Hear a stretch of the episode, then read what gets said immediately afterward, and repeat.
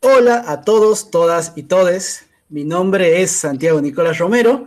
Estamos acá con el programa número 20 de Curioso del Mate. Increíble, pero bueno, llegamos al programa número 20. Este es nuestro último programa del semestre. Y por supuesto, hoy no estoy solo. Hoy me acompaña Cristian en una especie de vuelta de círculo, ¿no? Estamos acá, empezamos nosotros y cerramos nosotros otro ciclo de Curioso del Mate. ¿Cómo estás, Cristian? Así es, Santiago, ¿cómo estás? Este, ¿Cómo están todos? ¿Cómo está toda la audiencia? Otra vez acá, bueno, sí, estábamos, iniciamos juntos este, este primer programa de la segunda temporada y ahora muy contento de este, finalizar esta primera etapa y bueno, muy contento y muy orgulloso también de todo el trabajo que, estuvieron haciendo nuestros, nuestros voluntarios con, en las distintas secciones. Así que bueno, arrancando a full este último programa de esta primera parte. Así es, Cristian. Y hoy tenemos dos bloques muy, muy interesantes con la sección de datos curiosos y la sección literaria. Pero bueno, antes que nada, bueno, queríamos saludar a toda la gente que nos ha bancado, que nos ha seguido y que nos ha escuchado a través de Spotify o otras plataformas. Obviamente reconocer el trabajo de todo este equipo que ha laburado de forma increíble a lo largo de, este cuatrimestre, ¿no? Eh, sobre todo producir contenido semana a semana no es poca cosa y es un laburo increíble por parte de todos los integrantes de este grupo que es el voluntariado. Bueno, antes que nada quería decirles que pueden seguir por nuestras redes sociales. No olviden seguirnos en Instagram, aparecemos como voluntariado.filo.unt. No olviden tampoco suscribirse a nuestro canal de Spotify para que no se pierdan ninguno de los episodios que vendrán a partir de ahora. Y también nos pueden escuchar en FM del Mate 87.7, San Miguel de Tucumán, o también pueden bajarse la, app desde Play Store. En este primer bloque tenemos a la sección de datos curiosos a cargo de Cintia Costa y Victoria Medina, que nos traen un informe sobre el Día del Orgullo LGTBQ+, que bueno, que se cumplió ahora un nuevo aniversario este 28 de junio. ¿Cómo están, chicas?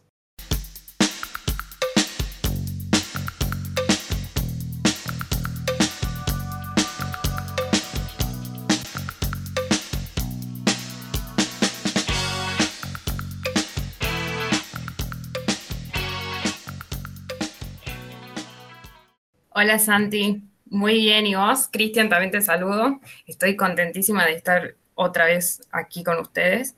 Y por supuesto emocionada también porque se cierra un ciclo y, nada, hoy traemos algo interesante que tiene que ver con el pasado 28 de junio. Este día se conmemora el Día del Orgullo. Por eso acá le vamos a contar de qué trata el orgullo, por qué se conmemora ese día, de qué trata esta comunidad. Y todo esto lo vamos a hacer dándoles datos curiosos sobre las banderas que representan este mes de lucha y celebración. ¿Qué significan las siglas? Para empezar, LGBT y QA. Estas siglas indican las diferentes orientaciones e identidades de género. Lesbiana, gay, transgénero, travesti, transexual, intersexual, queer, asexual y otras diversas orientaciones e identidades de género. Pero el orgullo, la palabra orgullo, este término, tiene probablemente más sentido desde un punto de vista filológico en inglés que en español. En efecto, la idea que parece transmitir este concepto es más bien la idea de una dignidad intrínseca de cada ser humano, que no debe verse afectada por la conducta ni orientación sexual. El orgullo es una respuesta a la vergüenza que se pretendió hacer sentir a las personas solo por el hecho de ser diferentes. ¿Por qué se conmemora este día? El origen, justamente, de esta fecha se conmemora el 28 porque ese día en 1969, cuando en un bar de Nueva York llamado Stonewall, gays, lesbianas, bisexuales, transexuales, intersexuales, queers, cansados de continuos hostigamientos de la policía, decidieron enfrentarlo, rebelándose contra un sistema político que avala la discriminación, la persecución, el hostigamiento y la violencia sistemática contra la comunidad. Aquel acontecimiento bisagra en la historia del movimiento de la diversidad sexual internacional fue el primer paso en el camino hacia el reconocimiento de los derechos de las personas LGBT y la primera manifestación pública de reivindicación gay. En conmemoración a aquel día, cada año se realizan actos, concentraciones y marchas tanto en Nueva York como en casi todas las ciudades del mundo. La noción básica de este día consiste en que ninguna persona debe avergonzarse de lo que es, cualquiera sea su sexo, orientación sexual o identidad sexual. Bueno, les saludo a todos mis compañeros que están presentes. Hola Santi, hola Cristian. Yo voy a hablar un poco de lo que qué significa la bandera, cómo era antes y por qué cambió. Fue diseñada en 1978 por el activista americano Gilbert Baker para celebrar el Día del Orgullo en San Francisco y se inspiró en la canción Over the Rainbow. La bandera original tenía ocho colores, incluía el rosa, y cada color se asociaba a un aspecto. El rosa a la sexualidad, el rojo a la vida, el naranja a la salud, el amarillo a la luz del sol, el verde a la naturaleza, el turquesa al arte, el azul a la serenidad y el violeta al espíritu. Pero ¿sabían que existen más banderas dentro de esta comunidad? La primera bandera de la que vamos a hablar hace referencia a la primera sigla, al movimiento lésbico. Tiene una H en el centro. Esta fue un símbolo de la antigua civilización minoica, cuya religión se centraba en el poder de una diosa y su cultura era matriarcal. El triángulo negro se utiliza como símbolo de solidaridad, pues en la Alemania nazi este se utilizó para marcar a diferentes categorías de prisioneros en los campos de concentración, y entre estos a las mujeres no heteronormativas, lesbianas, prostitutas. El color morado de la bandera representa el color femenino. La bandera bisexual, una de las comunidades menos comprendida, incluso dentro del colectivo hay muchos prejuicios hacia la bisexualidad masculina. Tiene tres colores, el rosa, que representa la atracción por el mismo sexo, el azul, la atracción por el sexo contrario, y el morado, que es la mezcla de los dos colores, por lo que simboliza la atracción de ambos sexos. El diseño es de la autoría de Michael Page, quien la presentó en noviembre de 1998. La bandera trans fue creada por Mónica Helms, una mujer trans, en 1999. La bandera representa a la comunidad y consta de cinco franjas horizontales de dos colores azules, dos de color rosa y una blanca en el centro. Helms describe la bandera de la siguiente manera. Las rayas en la parte superior e inferior son de color azul, el color que tradicionalmente utilizan para los chicos. Las rayas que están al lado del, del color rosa, el color tradicional para las niñas la raya en el medio, es de color blanco para aquellas personas que nacieron intersexuales, que están en la transición o consideran que tienen un género neutro o indefinido. El orden que pongas la bandera a volar no importa, siempre es correcto. Para nosotros significa la búsqueda de la corrección de nuestras vidas. Esta versión fue creada por Jennifer Holland en 2012. Ella no estaba al tanto de la bandera Helms y quería darle un símbolo para la comunidad trans. La bandera tiene cinco rayas horizontales. El color rosa en la parte superior representa a las mujeres y el azul en la parte inferior representa a los hombres. Tres tonos de morado para representar la diversidad de la comunidad trans y los sexos, géneros que no sean hombres ni mujeres. La bandera intersexual representa a las personas que, según la organización Human Rights Watch, que se dedica a la investigación, defensa y promoción de los derechos humanos nace con características sexuales que no encajan con las nociones binarias de masculino o femenino. La intersexualidad se caracteriza por una ambigüedad genital, clasificable dentro de una escala, y puede empezar a manifestarse en cualquier momento, desde el nacimiento hasta la adultez. El amarillo y el morado de la bandera están allí porque esos colores se han considerado durante mucho tiempo colores hermafrodita. El círculo simboliza la totalidad y el derecho a decidir quiénes y cómo queremos ser. La bandera Gender Queer o Queer Género INB, no binaria, es un diseño de Marilyn Robb, tercera y última versión creada en junio del 2011, con una actualización de color en junio del 2012. El diseño es estéticamente similar a las banderas LGBT y QA+, es decir, son barras horizontales con colores que tienen un significado especial. El significado de los colores son Lavanda, la mezcla de azul y rosa, colores tradicionales asociados a hombre y mujer, representantes de la bandera del orgullo trans. Con el lavanda se pretende representar a las personas andróginas y a la androginia. También representa lo queer en gender queer, ya que la bandera es un color que siempre se ha asociado con lo queer, incluyendo gay, lésbico y bisexual. El blanco destinado a representar a la identidad de género y neutro, color que coincide con la bandera trans. El verde oscuro es el color inverso del lavanda. Fue con la intención de representar a aquellas personas cuyas identidades están fuera y o no hacen referencia al binario. Los tres colores no tienen el propósito de indicar que estas identidades están totalmente separados o no son contradictorias entre sí conceptualmente. Todas ellas están relacionadas entre sí. El propósito de la bandera es ayudar a crear visibilidad contra la comunidad gender queer e identidades relacionadas. La asexual hace referencia a las personas que no se sienten atraídas sexualmente por nadie. La asexualidad es real y legítima y supone el bajo o nulo interés en la actividad sexual. Se estima que el 1% de la población mundial es asexual y hasta el 2013 estaba considerada como una enfermedad. Los colores de la banda representan la sexualidad, negro, el individuo sexual o asexual gris, la sexualidad blanco y el colectivo morado. Dentro de la sexualidad hay un espectro muy amplio y de este espectro quizás te suene la demisexualidad, que engloba a las personas que para sentirse atraídas sexualmente por otras necesitan establecer un vínculo emocional. Para finalizar nuestra sección les tenemos un par de recomendaciones de este tema. El título de la primera recomendación es La muerte y la vida de Marshall P. Johnson, documental transmitido por la plataforma de streaming Netflix, que retrata la vida de las dos mujeres transgéneros responsables de las revueltas en Stonewall. Este documental nos acerca más a Marshall P. Johnson, un ícono LGBT injustamente tratada, cuya figura se está legitimando actualmente.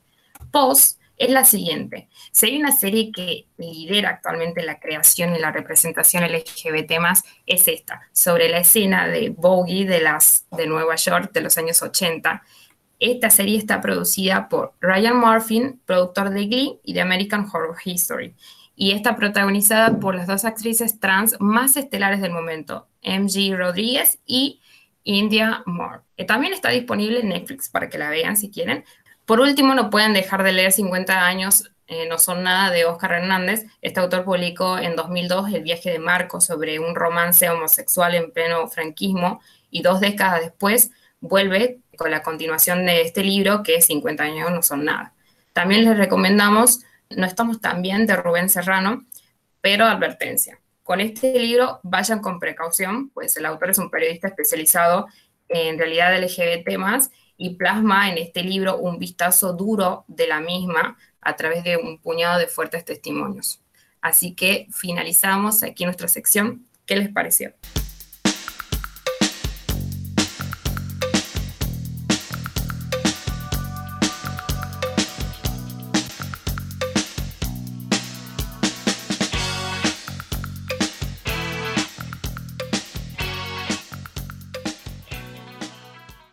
Muchas gracias, chicas. Muy interesante este, toda esta información con respecto a esta comunidad y, también valoro mucho la puesta en valor de Revuelta de Stonewall, que fue todo una respuesta política por parte de la comunidad, por la comunidad trans, travesti, este, por las drag queens de, de ese momento en contra de la policía, que las mantuvo en la clandestinidad por mucho tiempo tengan en cuenta, bueno, le cuento a los oyentes que era un contexto muy hostil para, para, esta comunidad y que esa revuelta no fue en vano porque fue como el inicio de una serie de luchas para poder recobrar derechos y uno de los lemas de esas protestas era, bueno, ahora nos, nos tienen que ver también de día, ya no solamente como colectivo trans o como colectivo travesti o como colectivo gay nos tienen que, ver solamente de noche en las calles, sino que también tenemos derecho a que nos vean de día y que nos reconozcan todos los, derechos como ciudadanos. Así que la verdad muy, muy interesante y también le sumo una recomendación de una serie muy buena que también está en Netflix, que se llama Historias de San Francisco, que cuenta toda la revuelta de Stonewall desde, desde la actualidad. O sea, la serie transcurre en esta actualidad y tiene como flashbacks a esa época y, la verdad que, es muy buena esa serie también. muy, muy interesante el trabajo, chicas. Buenísimo. También hay una película sobre esta situación, pero tuvo sus críticas. Esto es otro dato curioso, simplemente porque el actor, digamos, elegido para protagonizar a Marshall no era, no tenía tez negra, o sea que también como que hubo una crítica por parte de eso, porque ella en sí era una mujer trans, bisexual, tenía VIH y era negra. Entonces todos esos condimentos, digamos, como que también eran para sacar a la luz y ellos también llevan esas, esas banderas dentro de la comunidad, obviamente. Así que está buenísimo para que vean la historia, está buenísimo para que aprendan, para que se empapen de esto y nada, se sumen a la lucha. Así todos podamos vivir nuestra sexualidad como queramos sin que nadie nos juzgue.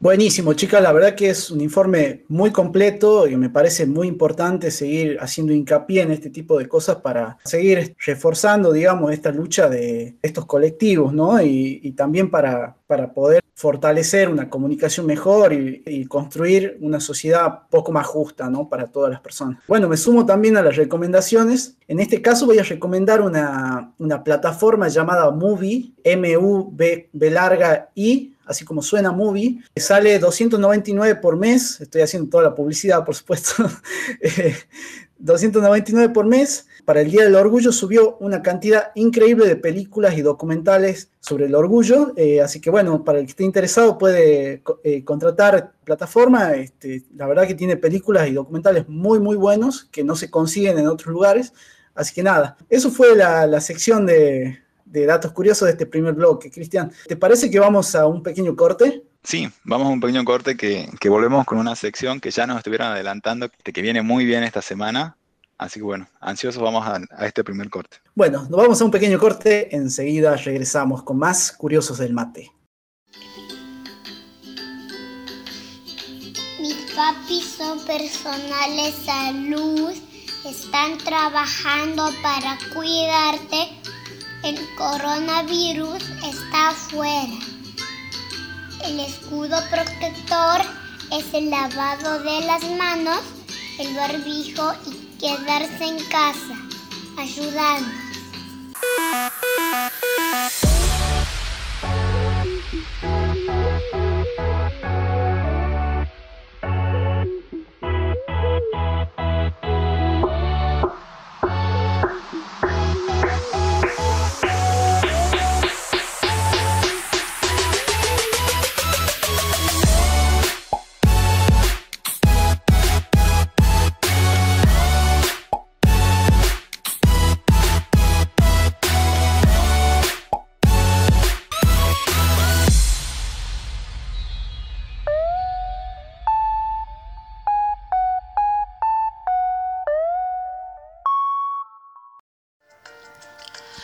El bullying o acoso escolar es el comportamiento cruel, repetitivo e intencionado sin motivo evidente.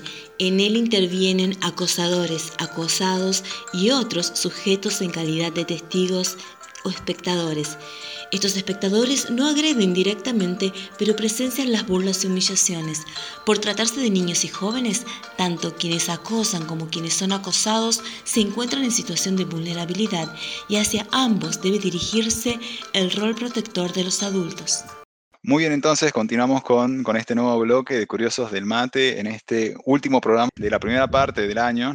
Así que bueno, volvemos con un informe muy importante ¿sí? de la sección que tenemos en esta semana, en la sección de literatura. En este caso nos acompaña Patricia, quien nos va a traer un informe muy importante sobre poesía urbana y callejera. Patricia, ¿cómo estás?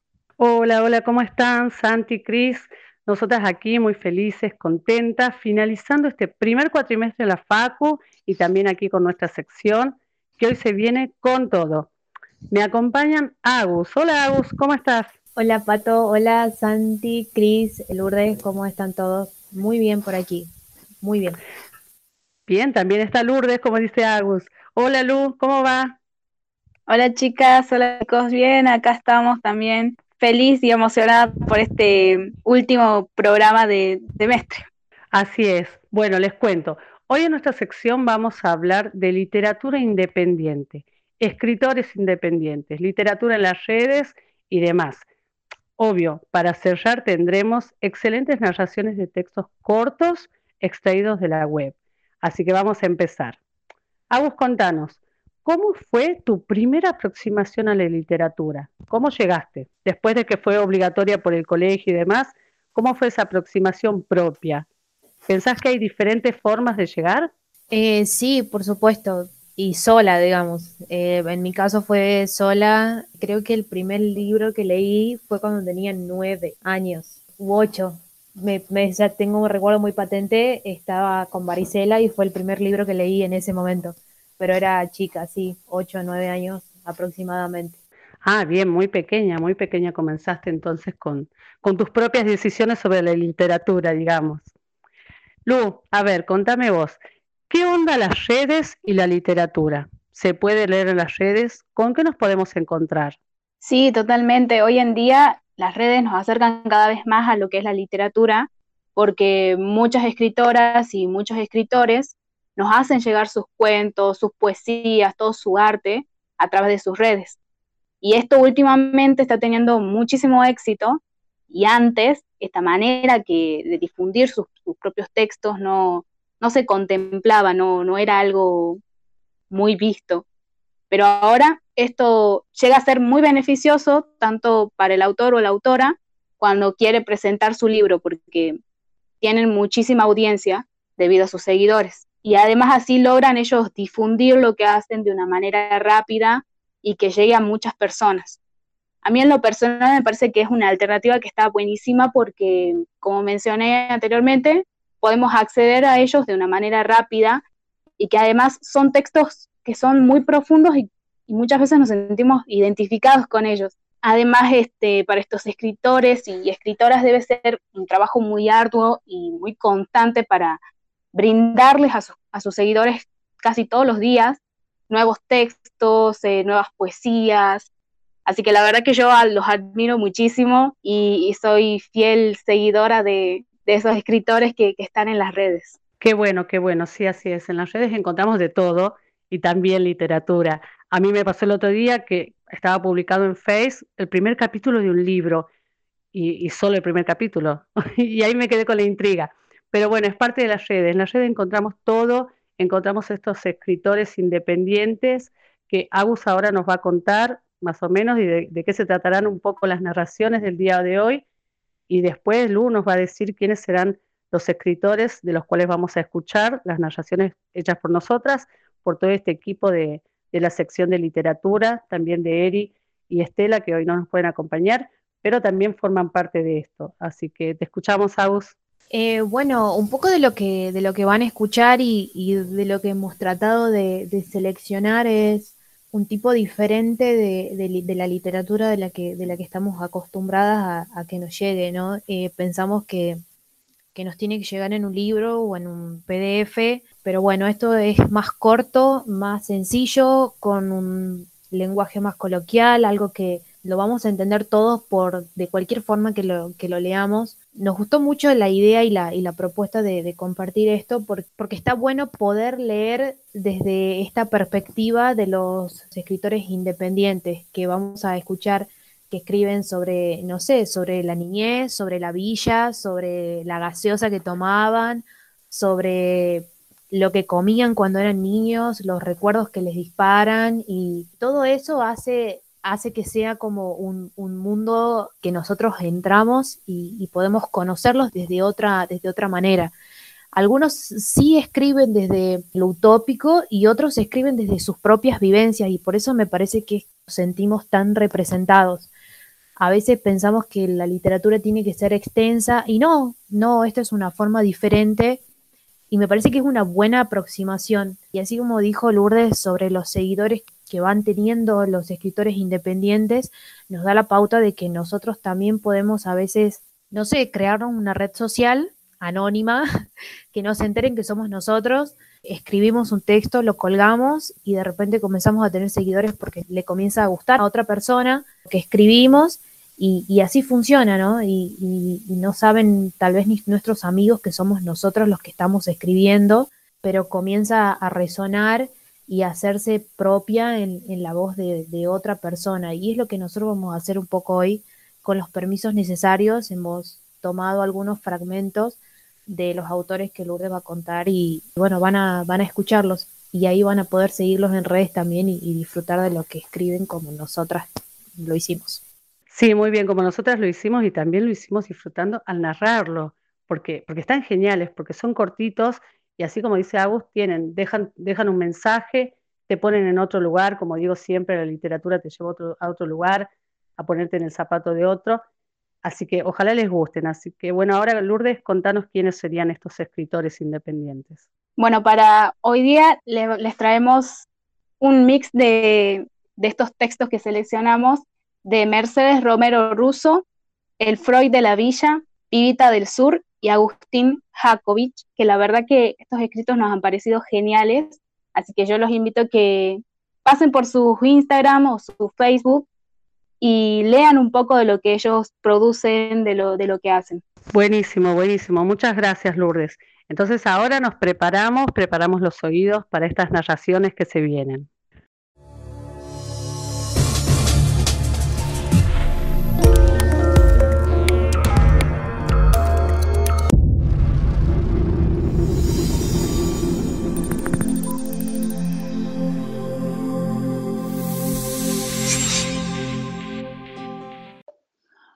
Haces mal. El Freud de la Villa.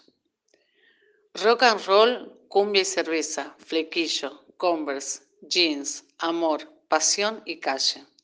Sus ojos dicen que está todo mal, su sonrisa te invita a pasarla bien. El barrio donde se crió le dio personalidad, identidad y amistades leales para toda la vida. Tauro, ascendente en Géminis y luna en Escorpio. Quilombos inesperados, lágrimas que caen como gotas de lluvia en un ventanal gigante, siempre casi a punto de mandar todo a la mierda, pero se rescata, sale a dar unas vueltas en bici y se le pasa. Mi viejo, de Mercedes Romero Russo. La cara de mi papá amanece en la mía de a poco con cada año que pasa. Es un gesto, apenas, un aire a punto de asomar. Él no lo sabe ni lo sospecha, pero a veces pienso en el día que me dijo que tenemos muchas más cosas en común de lo que yo creo. Y hoy lo entiendo, porque los dos nos hemos vuelto expertos en camuflar el dolor. Tampoco sabe que a la distancia lo veo envejecer tal como él me vio crecer a mí. Y me descubro pensando que el viejo empieza a estar viejo, que hay manías que ni un millón de años jamás podrían revertir, pero otras, las que parecían más enquistadas, se ablandan como la piel de la cara. Pensaba que papá había aprendido tanto silencio que siempre iba a tener algo para callar. Pero ahora, de viejo, llora lo que no lloró en toda una vida. Llora con fotos viejas, llora recordando a sus papás, llora cuando Racing gana algún partido, y la familia le dice que está gaga, que está hecho un viejo maricón. Pero yo sé que cada uno de esos instantes son como mariposas que hunde con un alfiler en el fondo del telgopor. Que la vida es triste si de vez en cuando no hay lágrimas de felicidad. Nunca voy a saber cuándo, pero algún momento papá lo entendió. Pienso que los padres muchas veces nos enseñan sus errores y viven una vida entera para desaprenderse. Y quizás, si somos lo suficientemente atentos, podemos volver a aprender con ellos. Pibita del Sur. Escribí a mansalva cuando dejé de verte. Supongo que había algo que necesitaba salvar del paso del tiempo. Transmuté la pérdida en poemas infinitos. Me inventé un ritual en el que quemé todos esos sueños en los que prometíamos cosas imposibles. Me permití quererte y también abandonarte en el mismo momento, en el mismo espacio. En la misma hoja pude tomar mis palabras como escudo de guerra. Ante mi propia soledad me hice fuerte en el recuerdo y después de un tiempo sentí de nuevo la calma mecerse en mi pecho. Logré de a poco recuperar entero el corazón que invertí aquel verano y comprendí por fin, por fin, la importancia de las pausas. El recuerdo de Maurito, del Freud de la Villa. Se la dio el Maurito. Corría la noticia por las redes sociales y grupos de WhatsApp. Era domingo, día de los enamorados. Todo el mundo en alguna. Todo el mundo seguía como si nada. Menos nosotros, los de siempre. Sí fue un golpe al pecho, un balazo en el dedo gordo del pie. Dolió y sigue doliendo. Siempre los buenos se mueren antes de tiempo. Parece que fue ayer cuando de la frontera entre Lugano y Mataderos nos dejaba para siempre aquel pibe de mirada tierna, amante de los autos, la cumbia, el rock y el buen comer. El tiempo no cura una mierda cuando la muerte te toca de cerca. A veces me pregunto de dónde me salen tantas lágrimas. ¿Por qué él? Se fue el Maurito y dejó un vacío que no se llena con nada ni nadie. Solo queda recordar esas noches en el barrio, de alcohol y de anécdotas incalzables que la puta vida me devuelva a mi amigo. Donde muere el ego, por Agustín Jakovich. Donde no exista la necesidad constante de reconocimiento o demostración. Donde no busquemos ser importantes. Donde no sintamos que todo el mundo nos la tiene junada. Donde no nos tomemos nada personal. Donde comprobemos que nadie está en contra de nosotros donde no pongamos nuestro orgullo o amor propio como única vara, donde sepamos que nadie nunca nos va a pisotear, donde no confundamos asertividad con miedo constante, donde mueran los yo soy así, si te gusta, bien, donde no haya que chapear nada ni rotular, donde pensemos a la identidad como un devenir, como una incesante transformación donde dejemos de decir que nos conocemos para justificarnos, donde dejemos de estar a la defensiva, donde dejemos de poner muros o interpretar cualquiera. Te espero ahí, donde mueren nuestros egos y nacemos al amor, sin tanta etiqueta, sin tanta vuelta.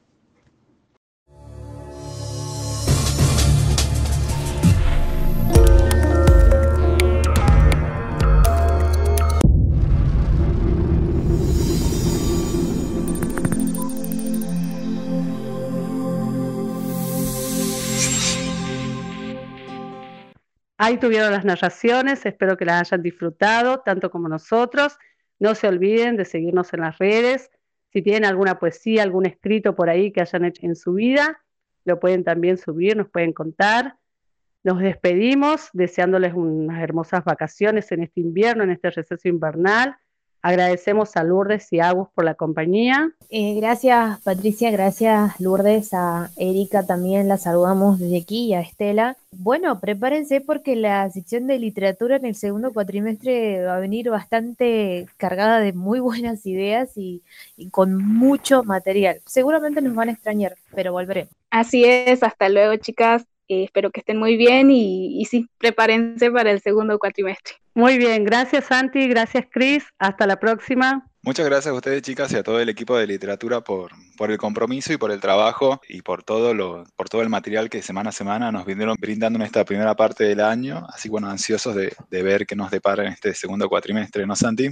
Así es, Cristian, la verdad que muy, muy linda la sección de literatura para el día de hoy y bueno, y obviamente felicitando a las chicas por el excelente laburo que han tenido todo este cuatrimestre, ¿no? Realmente increíble. Eh, bueno, una, recomendación, bueno, creo que todo el mundo lo conoce a Camilo Blajakis, también es un, es un poeta también, como se dice, no urbano, ¿no? Callejero, que hace una cosa también muy, muy bonita, así que también se lo pueden seguir para leer todas las cosas que escribe, ¿no? Y que incluso ha estado en la facultad en algún momento. Bueno, Cristian, ¿te parece que vamos a un pequeño corte para cerrar este último programa del semestre? Sí, vamos a un corte y volvemos ya con el cierre de esta primera parte del año. Vamos al corte.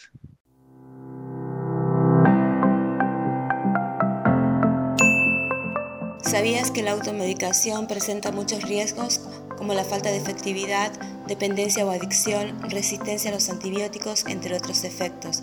Este hábito instalado hace referencia a la toma de medicamentos por iniciativa propia sin previo reconocimiento de un médico. Este método solo puede ser recomendable solo si el paciente está bien informado. La automedicación responsable se puede utilizar para tratar síntomas leves como el dolor, la fiebre, el resfriado, entre otros. Y en los tiempos de crisis por pandemia es necesario tener los conocimientos suficientes para poder hacer uso responsable de los medicamentos. Seamos conscientes, consultar con un médico siempre será la mejor opción.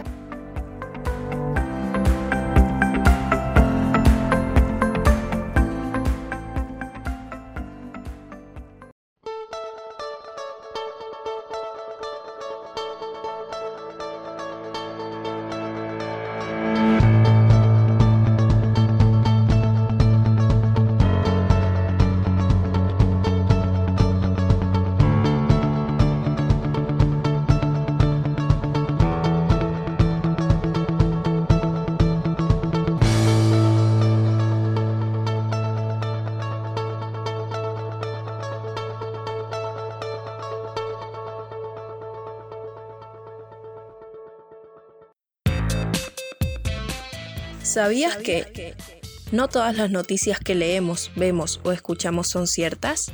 Las fake news o noticias falsas son cada vez más frecuentes y circulan cada vez más.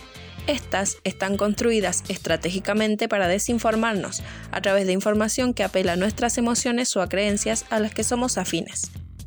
Te pasamos unos tips para poder reconocerlas. No compartas información que no esté bajo una firma autorizada. Chequea la fuente de la noticia, foto o audio. No creas todo lo que ves, escuchas o lees. No te confíes de los títulos. Tómate el tiempo para leer toda la noticia. Seamos responsables. Ayudémonos entre todos a estar mejor informados.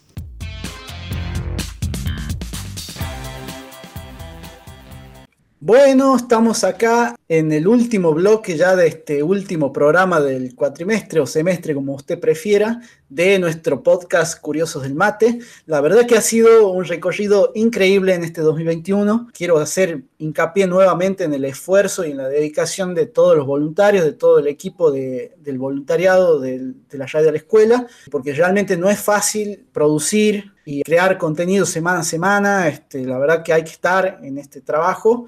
Así que bueno, nada, quiero saludar a todo el equipo. Así que bueno, nada, Cristian, nos estamos despidiendo y estaremos volviendo en agosto seguramente. Así es, Santi, nos despedimos ya de esta, de esta primera parte del año. Este, mi reconocimiento y mi agradecimiento inmenso también a todos nuestros, a todo nuestro equipo de trabajo, a todos nuestros chicos que semana a semana se fueron superando tanto en los contenidos como en la forma de producirlos y en la forma de tratarlos. Así que bueno, pero bueno, vamos a tratar de, que todo este tiempo no estemos tan desconectados. Este, lo, vamos a seguir manteniendo informados desde nuestras redes sociales. Recuerden seguirnos en nuestra cuenta de Instagram. Nos pueden buscar como voluntariado.filo.unt. Y también, este, si quieren volver en este receso, volver a escuchar nuestros programas, lo pueden hacer desde nuestro canal de Spotify. Si nos buscan como Curiosos del mate. Así que bueno, y también agradecemos a toda la gente que está trabajando, a todos nuestros, nuestros compañeros también que trabajan desde la emisora del FM del mate 87.7, donde también están retransmitiendo nuestros programas. Así que bueno, a ellos también el agradecimiento y, y nuestro saludo. Así que bueno, Santi, ya es hora, ya nos tenemos que ir. Bueno, así es, Cristiano, estamos despidiendo. Esto fue Curiosos del Mate. Nos estamos reencontrando muy pronto. Muchas gracias a todos.